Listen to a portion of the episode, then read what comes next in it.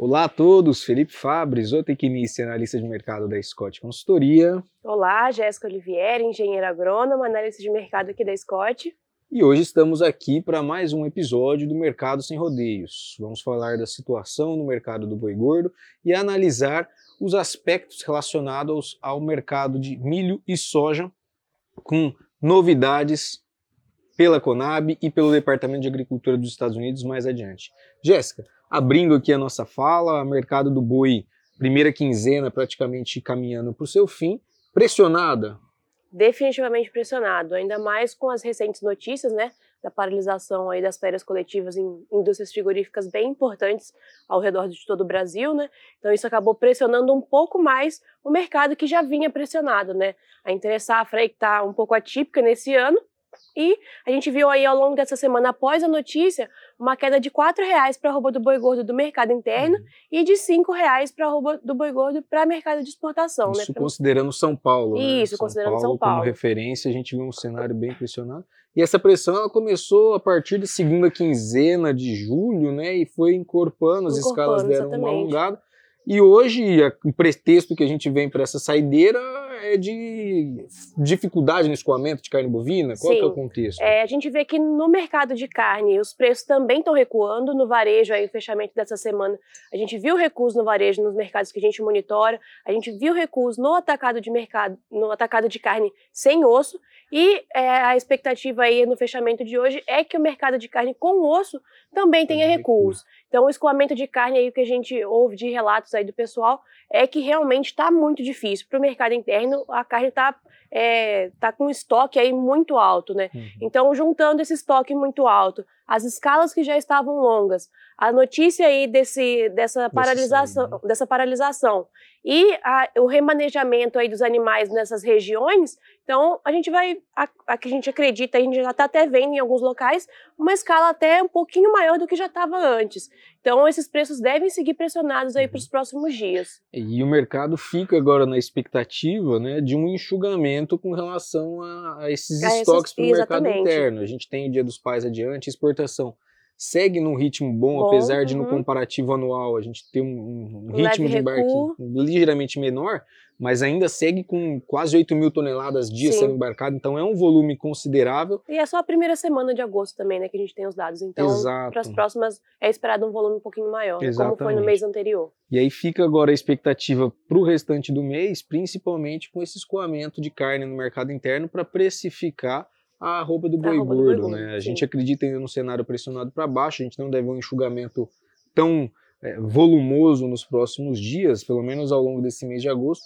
Mesmo com essa entrada dos auxílios, o pessoal deve acabar migrando para pagamento de contas, dívidas que foram contraídas. A gente ainda está com uma inflação relativamente galopante aqui Sim. no mercado brasileiro e isso deve, ainda em curto prazo, seguir impactando essa demanda. Mas olhando para médio e longo prazo, a expectativa, a expectativa é de melhora é positiva, nesse consumo. Né? Sim. E mercado de grãos, o que, que você tem para a gente hoje, Fê? Olha, a Conab trouxe ontem o 11º levantamento a respeito da safra da brasileira safra. de grãos, né? uhum. né? É, e o destaque fica para o milho. O milho teve uma redução com, com, relação à produtividade nessa segunda safra, produção e produtividade, uhum. puxado muito por conta do estresse hídrico vivenciado por algumas lavouras na região centro-oeste do país e aqui no Sudeste também uhum. em julho, tá? Então nós tivemos em julho algumas regiões sofrendo bastante com estresse hídrico, bastante sim, modo de dizer, né? Mas quedas não tanto de, quanto ano passado. Não tanto quanto no ano passado, mas isso serviu para pressionar a uhum. produtividade. Ano passado a situação foi draconiana. Sim. E é, pragas também, né? Teve pragas algum, também, nós tivemos ataque, ataque de pragas reduzindo a produtividade, isso considerando o Paraná, né? Um Sim. dos grandes produtores. Então no Paraná a gente veio com uma redução na expectativa de produção, Minas Gerais e Goiás acabaram sendo os, os mais impactados. Carros que, isso, hum. os carros que mais foram impactados pensando uhum. na produção brasileira. Houve uma redução de quase 1 milhão de toneladas, com a expectativa agora de 87 milhões para a segunda safra de milho, o que é muito maior, muito superior do que foi na safra passada. A gente está falando de quase 20 milhões de toneladas a mais. Então, apesar desse recuo, é um cenário positivo e o destaque que a gente tem que dar é com relação aos estoques de passagem no país. Hum. Então, os estoques de passagem durante o período de entre-safra, naquele período onde a gente está tendo o, o a plantio e desenvolvimento das lavouras de verão, a gente deve trabalhar com estoque relativamente melhor do que no ano passado. No passado nós tivemos 7,8 milhões de toneladas nesse estoque e para essa temporada a expectativa até julho era de 10,5 milhões de toneladas. Hoje já falamos de 9,5, então uma redução nesse estoque que ainda é o segundo menor desde 2015, 2016. Isso pode dar um viés mais altista, até mesmo olhando já para a virada do ano uhum. e para o clima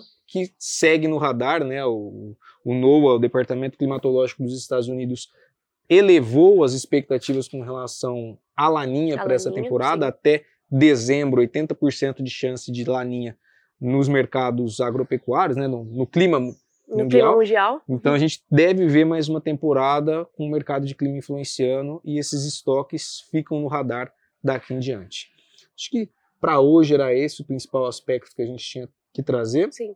E lembrando a todos, em setembro a gente vai ter o nosso encontro de intensificação de pastagens, do dia 28 ao dia 30, no Centro de Eventos do Ribeirão, Ribeirão Shopping, Shopping, em Ribeirão Preto. E até um ótimo momento para a gente aproveitar já esse início do período de chuvas aqui no Exatamente. Brasil, né? tomando como referência o Brasil Central, e se preparar da melhor maneira possível para a próxima temporada da pecuária brasileira. É isso. Bom, pessoal, aguardamos vocês lá e até a próxima. Até mais.